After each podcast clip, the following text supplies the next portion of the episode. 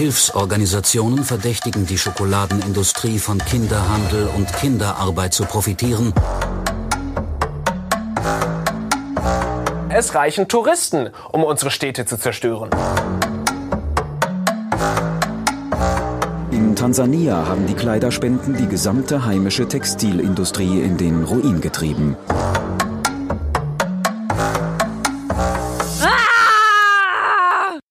Denn gar nichts richtig machen? Der Mimimi Podcast.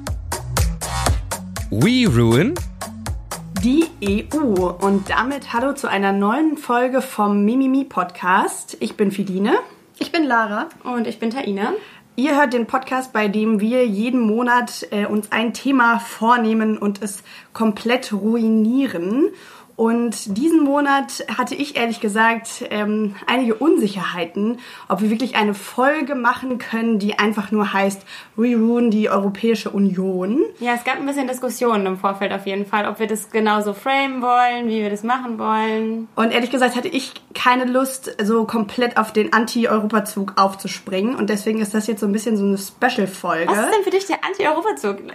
Der Anti-Europa-Zug ist das für mich so der, der, der populistische Anti-Europa-Zug. Zug, der äh, AfD, Salvini, Orban Aber ich finde, da ist man eben genau schon bei dem Problem, dass halt so getan wird, als könnten nur, als könnte, wenn man, sobald man EU-Kritik übt, wäre es rechte EU-Kritik, als gäbe es nicht legitime linke EU-Kritik. Lass uns da doch gleich noch ja. weiter drüber sprechen. Ich wollte sagen, wir schon mit. Kleiner Teaser schon mal. Kleiner Teaser. Ganz kurz nochmal erklären, wie wir uns das äh, diesmal vorgestellt haben. Also erst eine Folge We Ruin die EU, wo wir darüber sprechen wollen, was für grundsätzliche Probleme wir mit so der EU vor allem auf struktureller, institutioneller Ebene haben. Und dann wollen wir in einer zweiten Folge ein bisschen konstruktiver darüber sprechen, was für Ideen die verschiedenen Parteien für Europa haben, die jetzt bei der Europawahl antreten. Ob und, sie überhaupt Ideen äh, haben. Ob sie überhaupt Ideen haben. Und vielleicht können wir äh, euch ja die ein oder andere Anregung für die Wahl am 26. Mai mitgeben. Aber jetzt erstmal zurück zu We Ruin die EU. Und zwar habe ich mir im Vorhinein so ein bisschen äh, überlegt, dass es irgendwie so ziemlich große Mythenbildung um die EU herum gibt, habe ich das Gefühl. Und ein so ein klassisches Klischee, was mir irgendwie direkt in den Kopf kam, war dieses Bild von wegen, die EU hat so mega viele Beamte und da arbeiten irgendwie in Brüssel viel zu viele Leute und es ist alles todesbürokratisch und so weiter. Und kenne ich auf jeden Fall ähm, das Klischee auch. Ich wollte euch mal fragen, habt ihr auch so ein Classic-Klischee im Kopf, wenn ihr die an die EU denkt? Ich, ich denke mal direkt an Lobby. An ich denke an die Gurken. Ich habe das Gefühl, man hört immer, ja, die EU und ihre Regelwut, die regelt sogar unsere Gurken und Bananen. Unsere ja. Gurken. Und vor allem diese, diese Gurkenverordnung, die gibt's gar nicht mehr, ne? Ja. Ich habe auch gelesen, diese Gurkenverordnung wurde 2009 abgeschafft, weil so viele Leute dagegen gehatet haben. Aber, und das ist eigentlich der lustige Twist daran, diese Verordnung wurde nur eingeführt, nicht weil die EU das wollte, sondern weil der Handel und die Menschen, die Gurken anbauen, diese Verordnung haben wollten. Und die benutzen diese Regelung immer noch weiter, obwohl es dieses Gesetz seit 2009 eigentlich gar nicht mehr Aber gibt. Sag und mal kurz, was war das genau für ein Gesetz? Dass Gurken ab einem bestimmten Krümmungsgrad quasi in eine andere Kategorie fallen und ich glaube anders preislich geregelt Aber werden. der Grund dafür okay. war tatsächlich, dass man anscheinend gerade Gurken besser stapeln und somit besser transportieren kann. Also es hatte eigentlich gar nichts damit zu tun, ob jetzt irgendwie krumme Gurken schlechter schmecken oder blöder aussehen im Supermarkt, sondern es ging so um Transportoptimierung damals. Ich finde es trotzdem irgendwie lustig, dass da so ein Tamtam draus gemacht wird. Also ja, aber letztendlich es gibt halt zum Beispiel auch so Verordnungen, sowas wie die äh, Energiesparglühbirnen, seit denen es jetzt halt keine normalen Glühbirnen mehr gibt. Und das war, es könnte man auch als Tamtam oder irgendwie große Regelvorschreibung von Brüssel äh, bezeichnen. Aber ist ja eigentlich mega gut, weil wen stört's, dass es jetzt nur noch Energiesparglühbirnen gibt und man ja, kann ja, aber das mit den Gurken, das war dann Effizienz quasi. Genau, aber, aber das ist quasi gewünscht worden von den, den Menschen, Bauern. die damit arbeiten. Die meinten, das ist für uns einfacher, wenn man sagen kann, krumme Gurken werden halt in einem anderen Laster zum Beispiel transportiert. Okay. Und dann ist es ja total sinnvoll, das EU-übergreifend zu regeln, weil nur wenn Deutschland seine Gurken nach Krümmungsgrad sortiert, bringt es ja nichts, wenn ja. man die Gurken auch in andere Länder fährt. Zu diesem Klischee, was ich so im Kopf hatte mit den Beamten, äh, wollte ich nochmal nachlesen, weil ähm, ich mich gefragt habe, stimmt es tatsächlich? Und dann habe ich gelesen, dass in den EU-Institutionen insgesamt so ungefähr 40.000 Menschen arbeiten Und ähm, ich konnte irgendwie nicht so richtig mir vorstellen, ist das jetzt viel, ist das wenig? Und zum Beispiel in der Stadtverwaltung München allein arbeiten auch 38.000 Beamtinnen. Also an What? sich ist es eigentlich gar nicht so eine krasse Zahl und man hat immer so das Gefühl, oh mein Gott, die EU gibt Nur so viel Geld nur für die. Stadtverwaltung München. Ja, das ist wohl. Lass mal ein bisschen mehr über die Stadtverwaltung München vielleicht eher reden. Nee, aber in anderen Städten ist es, glaube ich, auch so groß. Die EU hat dafür... ja, die in München ist, glaube ich, anscheinend doch Ja. schon die größte, aber, Aber die EU hat dafür, dass die sich um so viele Menschen kümmert, ziemlich viele, ziemlich wenig Personal.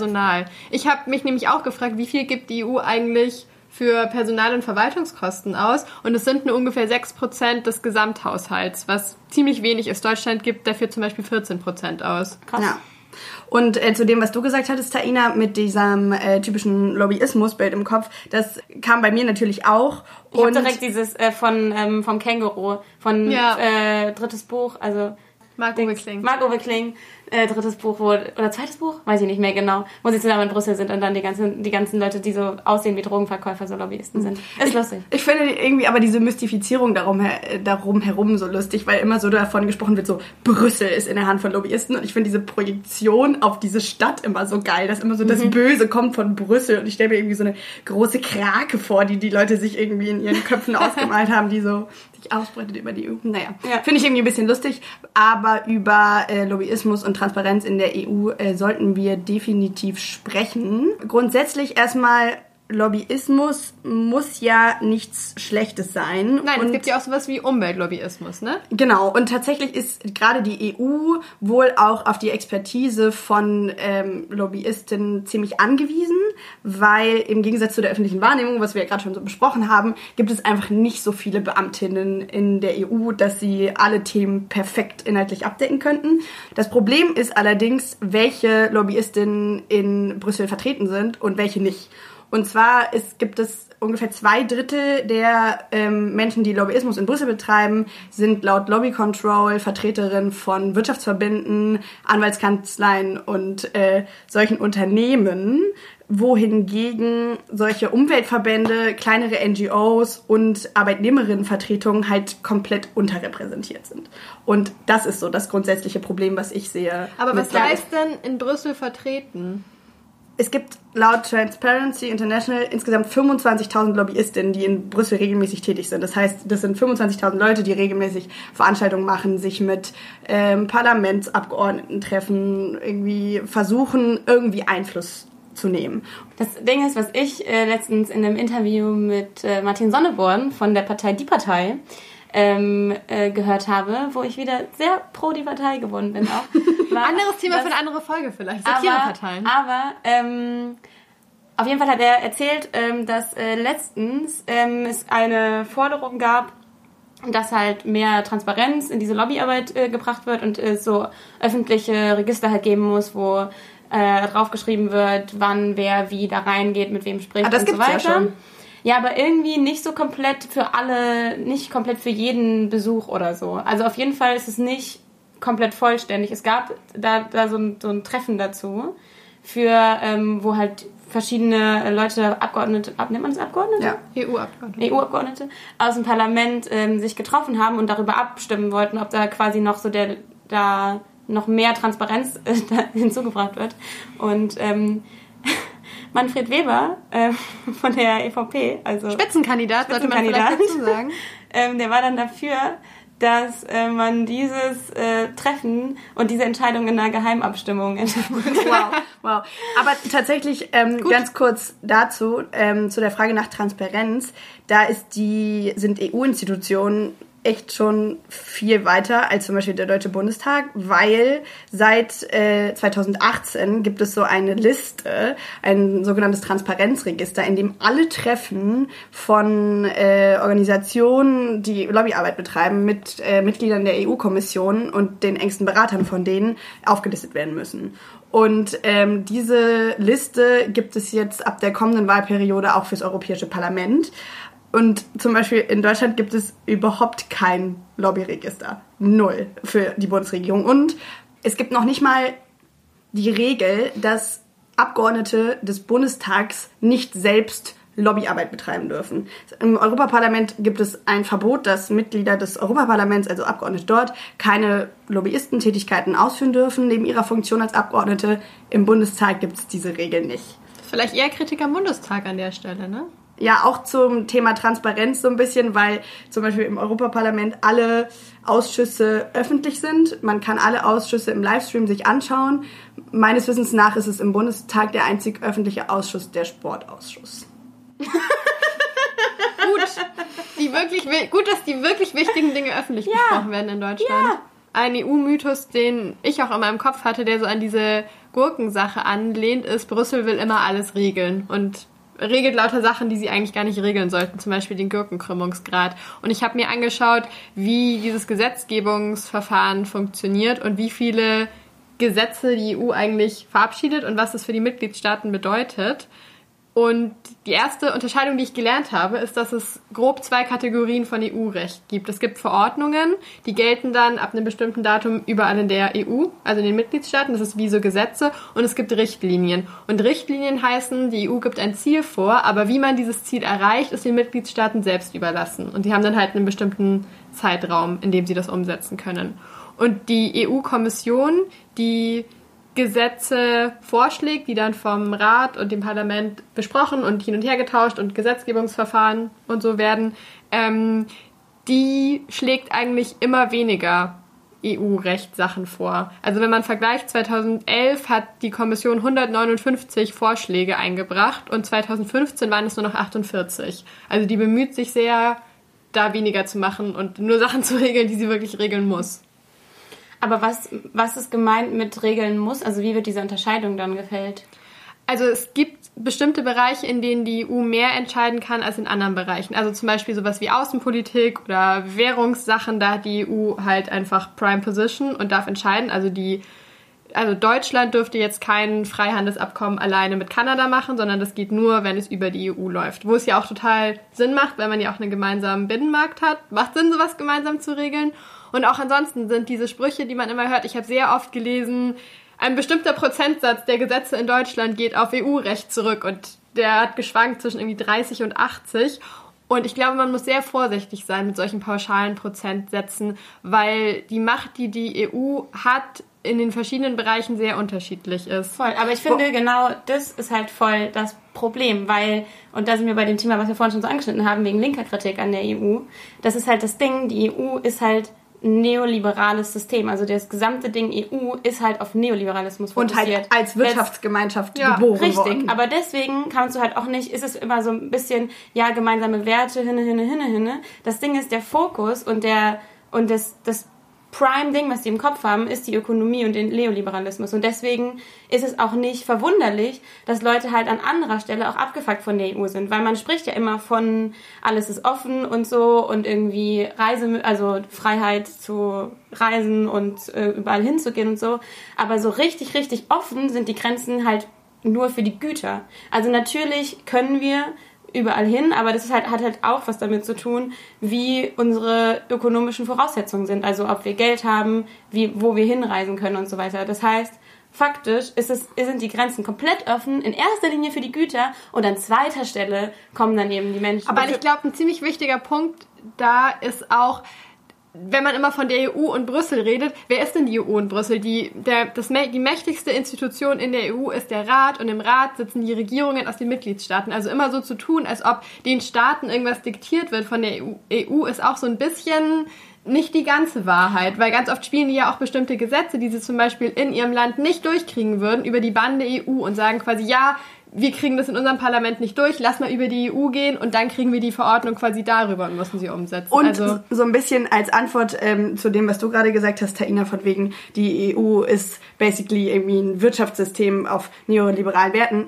mit stimme ich komplett zu, aber meine Antwort darauf wäre eher zu sagen, wir brauchen irgendwie noch mehr EU-Kompetenzen, um die Kompetenzen auszuweiten, dass eben nicht nur die wirtschaftlichen Fragen EU-weit geregelt werden, sondern auch sowas wie Sozialpolitik oder Arbeitnehmerinnenrechte auf EU-Ebene besser geregelt werden. Das ist nämlich momentan ein Bereich, in äh, dem eigentlich die Nationalstaaten alle so selber irgendwie für ein bisschen für sich hin mauscheln, weil sonst eben sowas, was du gerade gesagt hast, Arbeitnehmerinnenfreizügigkeit halt nicht für alle funktionieren kann. Also Aber ist das nicht auch deswegen auf nationalstaatlicher Ebene geregelt, weil das die Sachen sind, die halt einen Staat ausmachen?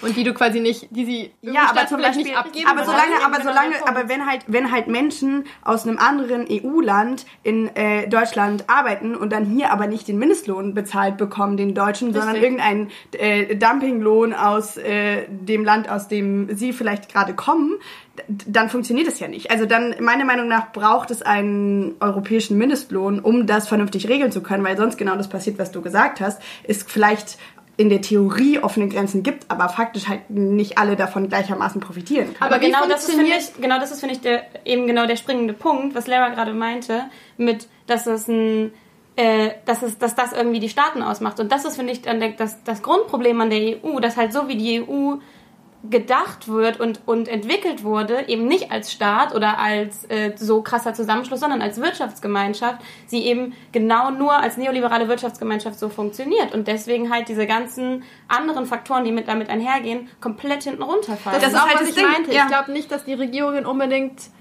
unbedingt ein Interesse daran haben, gemeinsame europäische Sozialpolitik. Naja, es kommt halt so ein bisschen drauf an, ne, wie die Regierungen ausgerichtet sind. Wenn es halt komplett nur Aber, neoliberale hey. Regierungen sind oder irgendwie, weiß ich nicht, äh, dann natürlich nicht. Aber das ist halt für mich ähm, auch der große Punkt, dass die EU halt immer nur so geil sein kann wie die nationalen Mitgliedstaaten beziehungsweise die national gewählten Regierungen. Und ähm, naja, ich weiß nicht, ob das, wie du gerade schon gesagt hast, ob deswegen die Kritik so tatsächliche EU-Kritik oder dafür spricht zu sagen, wir brauchen weniger EU, sondern meiner Meinung nach spricht es eher dafür zu sagen, wir brauchen so in utopischer Zukunft sowas wie eine europäische Republik, in der die EU viel grenzübergreifender Dinge regeln kann, die faktisch national nicht mehr zu regeln sind. Sowas wie Klimapolitik gleichzeitig oder ist das, Arbeitnehmer. bedeutet das eben auch, finde ich, weil ich habe halt, in, ich muss sagen, ich hab inz- inzwischen verstehe ich die EU irgendwie immer mehr wie Schule. Also so, weil es so ein bisschen so ist, so die EU ist in Europa, sind so ein bisschen so die coolen, die haben so das, ne, so Schulhof. Stellen wir uns mal so Schulhof vor, Klassengemeinschaft, EU, die ist irgendwie... also die Mitgliedstaaten von Genau, der EU sind die coolen genau, Kids sind so die coolen Schulhof. Kids, die sind auch so ein bisschen vielleicht die reicheren Kids, die haben halt so ein bisschen, die haben halt so ein bisschen den, den Background von den Eltern, vom Elternhaus und so, ne, die haben so ein bisschen das Reichere. Und dann Alle halt, Mitgliedstaaten Nee. sind die reichen Kids. die sind eher so die cool, eher, eher so Okay. die cooleren Kids im Vergleich zu denen, die nicht drin sind. Weil man muss bei diesem Metapher vielleicht auch sagen, einige von den auch- coolen Kids Nein, haben vielleicht natürlich. nicht so viel Geld wie die ist anderen jetzt mal Kids. eine rein, äh, eine rein, aber ich meine mehr so, so, so insgesamt, also, weil, weil das Verständnis von, von Europa, in Europa, ist ja schon, ah, die EU ist mega geil, also so auch so der, finde so der Eigen, so der, der, der Grundsatzverständnis so, oh, alle wollen in die EU, weil die EU ist so cool. Und Außer das die Schlimme Schweiz. ist, gut, die Schweiz, die Schweiz ist vielleicht so auf einer Privatschule. Norwegen. Die, die Schweiz ist auf so einer Privatschule, Norwegen auch.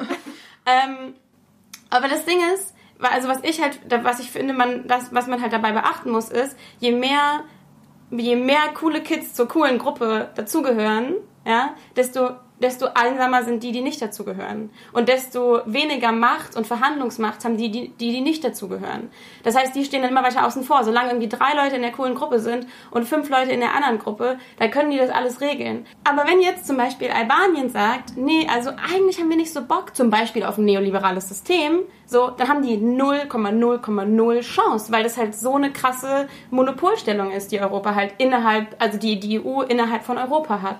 Und das kann dann, also ist halt auch nicht nur geil, weil klar, wenn man jetzt alles cool findet, was die EU macht und das System cool findet und so, okay, yay, aber andere, also andere Meinungen, zum Beispiel andere Wirtschaftssysteme, was natürlich jetzt in meinem Favor wäre, natürlich kann man dafür jetzt auch negative Beispiele bringen, die ich jetzt vielleicht nicht so cool finde, irgendwie, aber die, dieser, diese Monopolstellung, die die EU damit bekommt, immer mehr zu entscheiden, einfach dadurch, dass sie mehr Macht haben, finde ich es auch voll problematisch, weil halt dadurch andere Länder viel weniger Verhandlungsmacht haben. Und die EU hat ja jetzt auch schon viel Macht in diesen Ländern, ne? Weil das sind ja vor allem Richtig. Länder, die auf dieser Liste der Beitrittskandidaten stehen und die bekommen ja jetzt schon auch Geld von der EU was für die natürlich total gut ist und müssen dafür bestimmte Bedingungen erfüllen. Ja, und die, also ich glaube, viel mehr als dass sie Geld bekommen, kriegen sie halt jetzt schon so vorgeschrieben, ihr müsst das und das und das und das verbessern, obwohl Voll. vielleicht Beitrittsoptionen gar nicht so konkret sind. Also ich glaube, gerade im Fall von Montenegro ist die ganze Zeit seit Jahren schon, ja, ihr müsst diese und diese Situation verbessern und irgendwie noch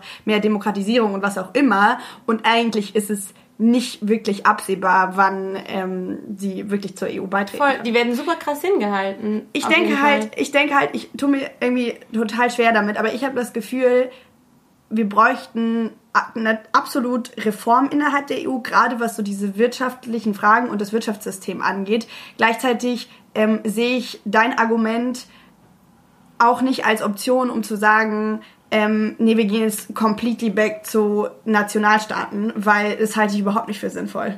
Wenn jeder wieder sein eigenes Süppchen bräut und äh, man sich irgendwie mehr zurück auf die nationale Identität besinnt, finde ich nicht so geil. Die ist ja eine Frage, das ist ja aber das sind ja zwei verschiedene Sachen, die nationale Identität und wie ein System geregelt ist. Aber zu sagen, dass Regeln wieder mehr innerhalb von bestimmten, viel kleineren Grenzen gedacht werden müssen, ist ja schon wieder aufs Nationale zurückbesinnen.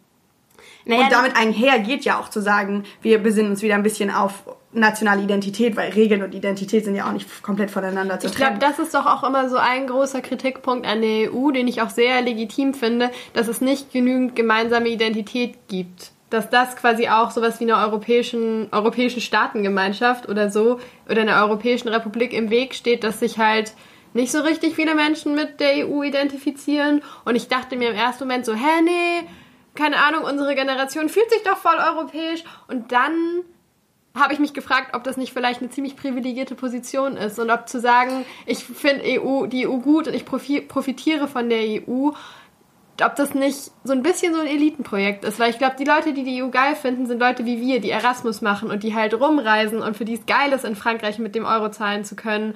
Und die halt einfach total davon profitieren. Aber Leute, die zum Beispiel ihren Job verlieren, weil ihr Unternehmen nach Polen oder nach Tschechien abwandert, weil sie dort günstiger produzieren können, die finden die EU vielleicht nicht so geil. Ich habe einen äh, ganz interessanten Text gelesen von der Politikwissenschaftlerin Ulrike Gero. Ah ja, ich auch. Die, auch.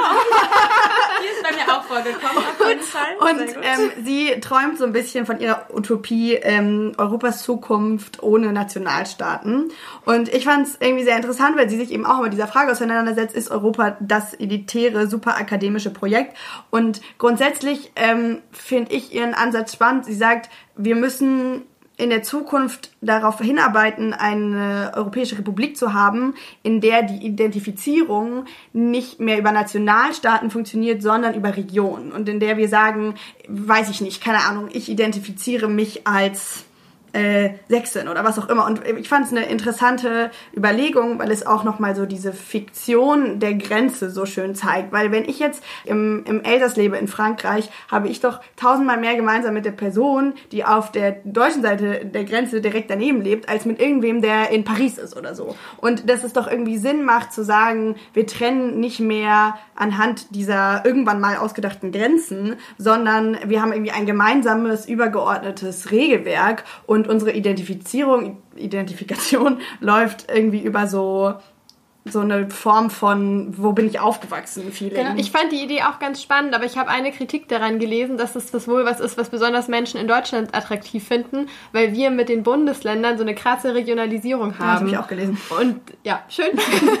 und dass andere Länder das eben nicht so sehr haben und man vielleicht gar nicht so sehr diese Identität mit einer bestimmten Region hat und es deswegen schwierig wäre, wenn dieser nationale Rahmen wegfällt. Ich möchte jetzt aber noch mal kurz zu dem Punkt zurückkommen, an dem wir vorher oder beziehungsweise der damit auch zusammenhängt, und zwar diese Frage mit der Identifizierung von und mit Europa, weil die Frage ist ja, ist das gleich geil? Weil Identifizierung mit Europa bedeutet ja auch eine Abschautung dann wieder nach außen. Und wenn wir uns die Rolle von Europa im, im Zusammenhang mit zum Beispiel anderen Ländern in by the way, also in, in zum Beispiel dem afrikanischen Kontinent angucken, ist es die Frage, ob es halt so geil auch ist.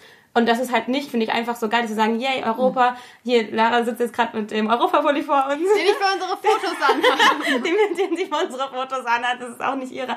Aber gleichzeitig so ist es, ist es immer, ist es so geil zu sagen, so, yay, Europa, Europa, wir sind die Europäer, weil das bedeutet auch immer, wir sind die Europäerinnen, wer sind die anderen? Es ist trotzdem auch eine Abschottung. Also ich finde, es ist nicht gleich geil zu sagen, ja, okay, als Europäerin können wir uns auf jeden Fall identifizieren, aber als Deutsche finde ich super weird, mich zu identifizieren. Ich wollte gerade sagen, aber die Alternative zu sagen, ich identifiziere mich komplett mit meinem, in dem Staat, in dem ich lebe, finde ich ja noch gerade bei viel den weirder. Regionen zum Beispiel. Deswegen meine ich im Anschluss an diese Regionen-Sache. Du meinst, weil es- diese Regionen quasi nicht so politisch vorbelastet sind und es quasi naja- nicht ist mit dem Land, das irgendwie für den Holocaust verantwortlich war und nicht mit dem Kontinent, das für Und Kolonialisierung deswegen, und deswegen sagst du, findest du diese Identifikation mit mit, Regionen Regionen irgendwie keine, sympathischer? Genau, finde ich sympathischer. weil es keine politischen Entitäten sind. Richtig. Und auch gleichzeitig ähm, halt auch nicht in der Form sie, also klar müsste man gucken, wie welche Region dann welche Macht hat, aber zum Beispiel jetzt momentan nicht diese krasse Historie, dass dann, also was, natürlich gibt es trotzdem verschiedene Machthierarchien, klar,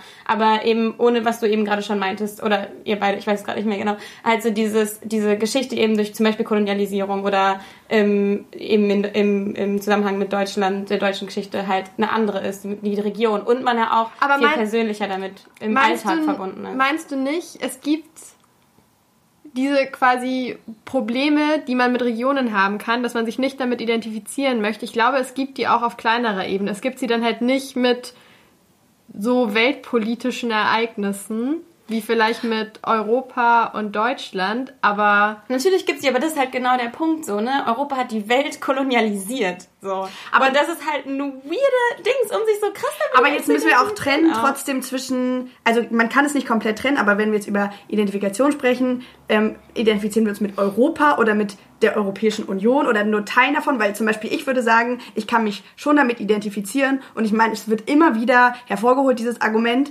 ähm, und ich finde es selbst irgendwie, naja, schon tausendmal gehört, aber wenn man drüber nachdenkt, ist es doch einfach krass, dass dieser, dieser Verbund von europäischen Staaten einen Frieden in diesem Kontinent gebracht hat, den gab es so lange noch nie am Stück. Und das ist irgendwie ein Merkmal von der Europäischen Union, mit dem ich mich identifizieren kann und was ich mega gut finde. Und das heißt nicht, dass ich sage, ich möchte mich komplett mit der EU identifizieren und die ganze Zeit nur sagen, yay EU, weil ich finde, es gibt super viele berechtigte Kritikpunkte.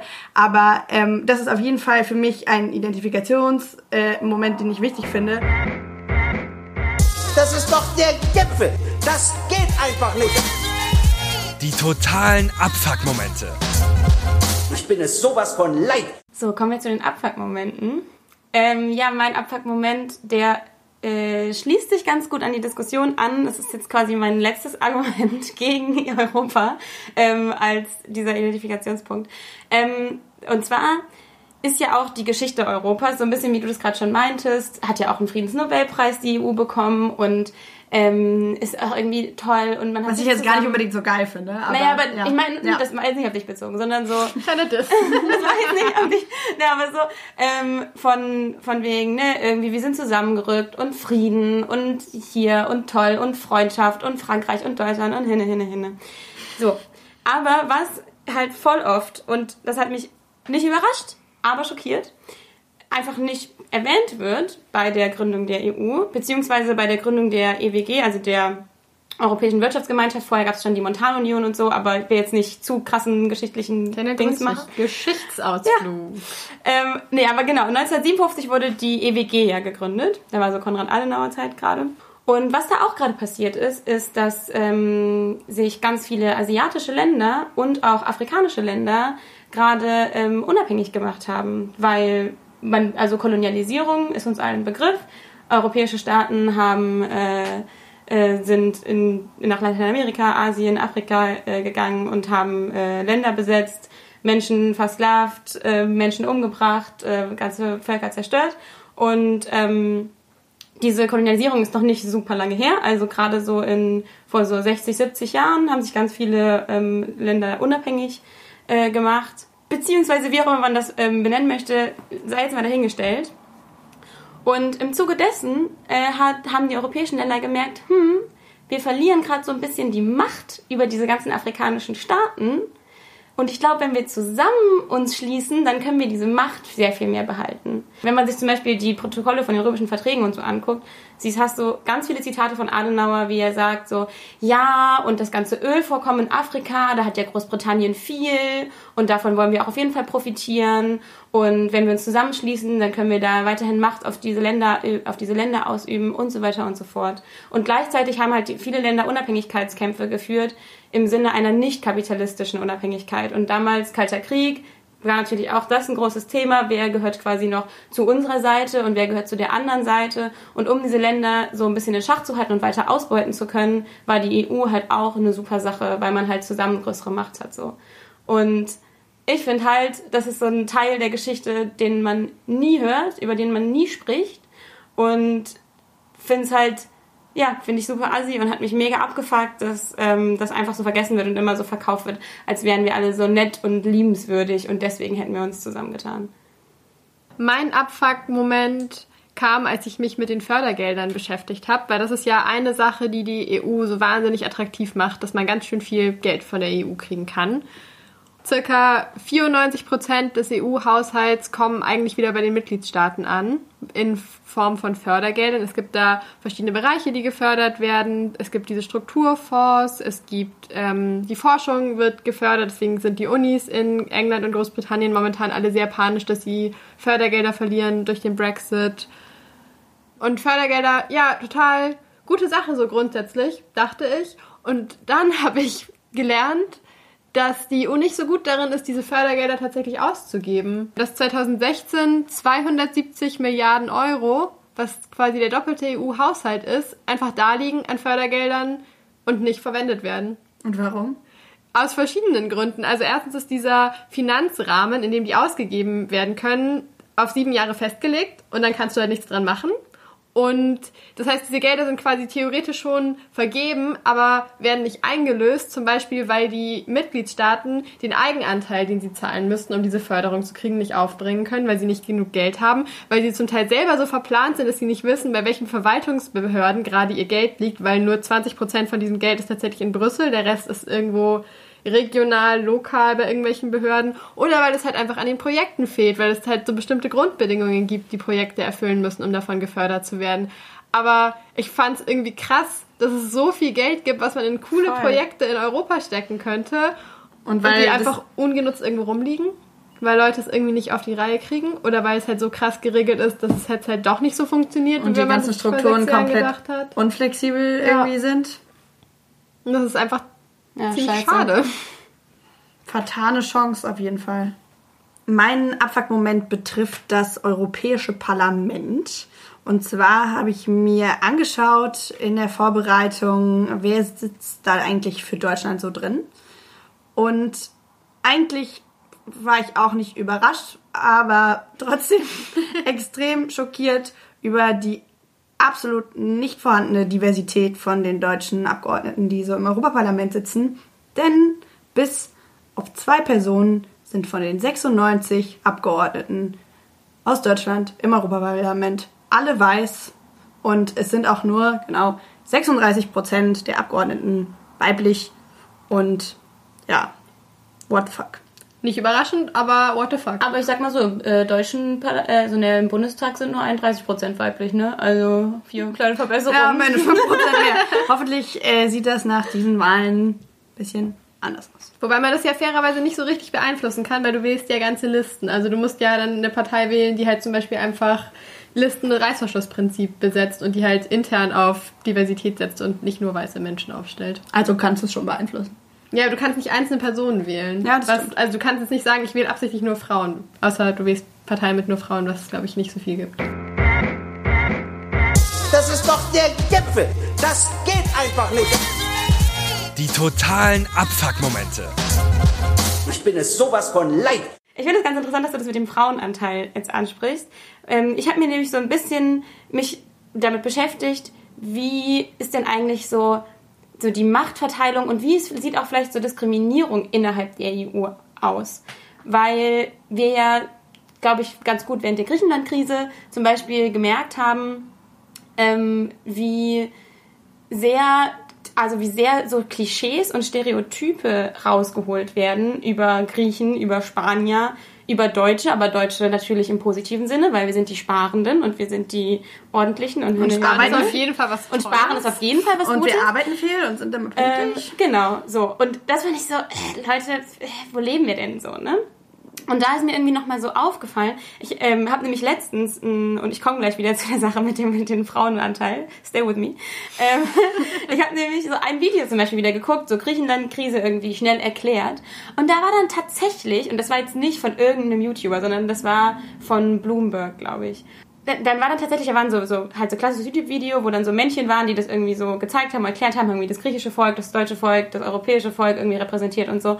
Und dann ging's, was, ging's irgendwann darum so, ja, und die Griechen, die haben dann ihre Steuern nicht gezahlt und dann sieht man da so ein Icon von so einem Typen, der so auf dem, der so liegt auf so einer Liege und so ein Grappa-Glas in der Hand hat und sagt, I want more Grappa und rechts daneben steht so ein Deutscher mit so einem Heft und so einer, so einer Aktentasche und sagt so, nee, nee, nee, du musst arbeiten und ich dachte so, Hauptsache nochmal wirklich Äh. alle die große Klischeekeule schwingen. was ist das für ein Scheiß so, ne?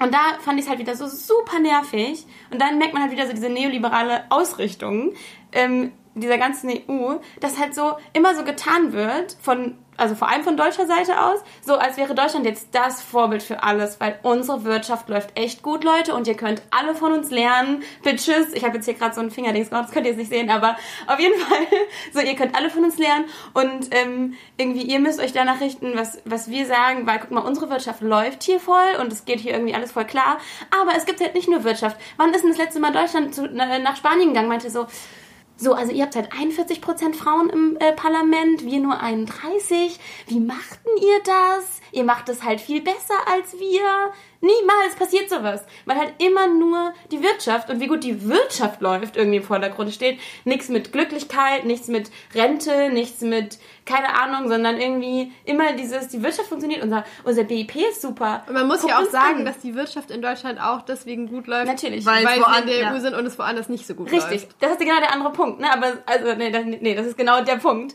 Aber so, ja, dieses dieses nervige irgendwie dieser Fokus auf alles, was gut ist, ist nur an der Wirtschaft irgendwie zu sehen. Leider wieder welcome, Todes. welcome to Capitalism. Yes. Und hier sind wir wieder. Die große Kapitalismus-Kritik-Show.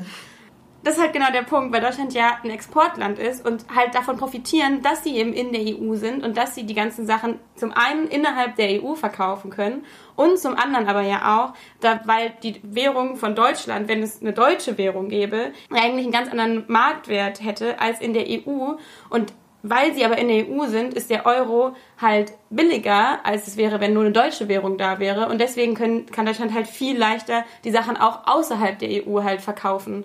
Äh, Deutschland profitiert halt komplett von der EU und auch von davon, dass halt die Län dass andere Länder ihre Produkte kaufen und tut aber immer so, als wären sie die gro als wäre Deutschland jetzt hier der, der große Heilsbringer in, in der Welt, weil sie zahlen ja so viel ein in die EU. ah, Das, toll. das finde ich auch immer ein ziemlich krasses Argument, weil natürlich zahlt Deutschland in die EU mehr ein, als sie in Fördergeldern zurückkriegen, aber sie profitieren auf so vielen anderen und Ebenen dieses- davon. so- Und dieses Ding von wegen Deutschland zahlt so am meisten ein, ist halt insofern auch ein krasser Mythos, dass in der Summe Deutschland zwar am meisten, am meisten einzahlt, aber runtergebrochen auf wie viel pro Kopf vom Bruttoinlandsprodukt Deutschland in den EU-Haushalt einzahlt, ist es überhaupt nicht so weit vorne. Ich Sondern glaube, Schweden ist ganz Schweden vorne, und ne? glaube Luxemburg zahlt eigentlich auch noch viel Ja, mehr ein. schau. Also es ist insofern eigentlich super das lächerliche Argument. Und Deutschland hat ja auch so viel Einfluss, weil sie die meisten Abgeordneten im EU-Parlament haben und weil da kommen ja anteilig so und so viele Abgeordnete hin, je nachdem, wie bevölkerungsreich der Mitgliedsstaat ist.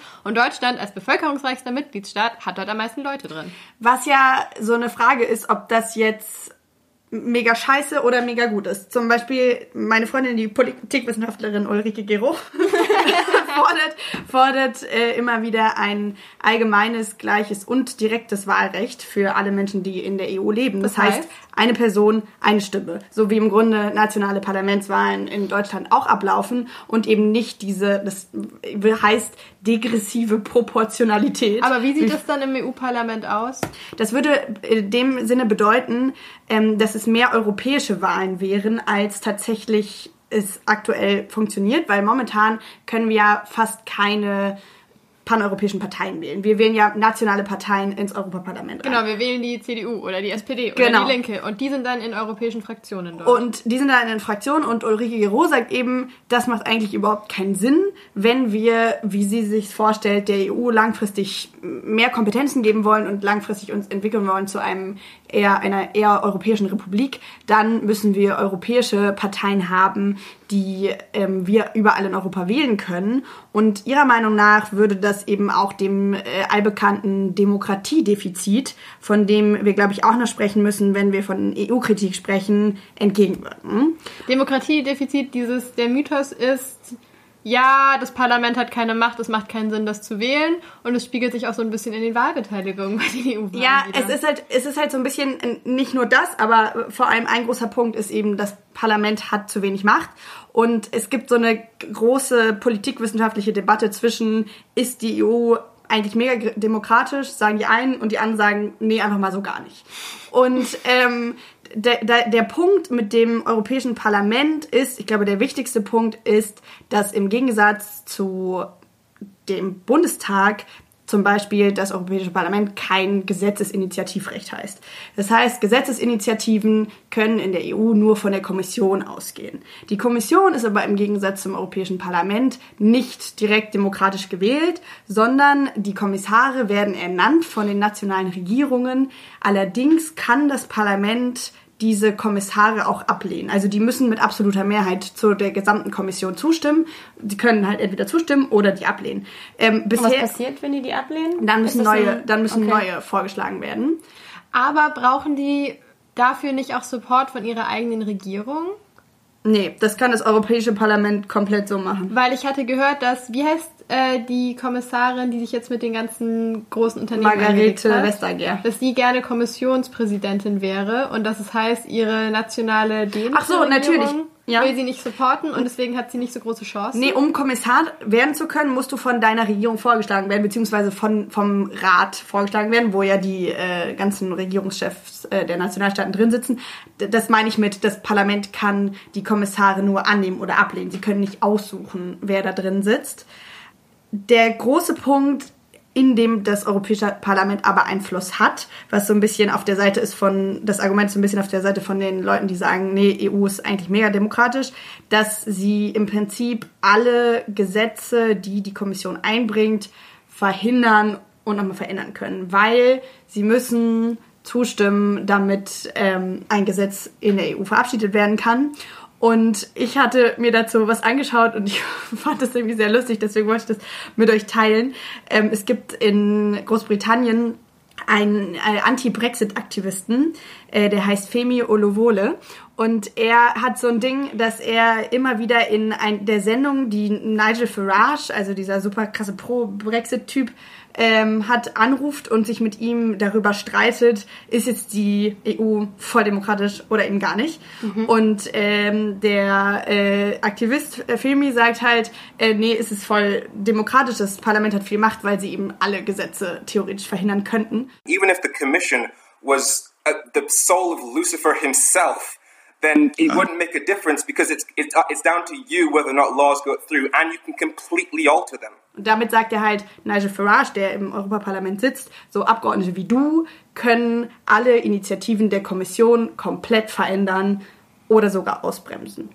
Aber wenn man jetzt aus so klassisch politikwissenschaftlicher Perspektive fragt und irgendwie sagt, okay, das Parlament die klassisch politikwissenschaftliche Das ist mal Perspektive. Kennt sie alle.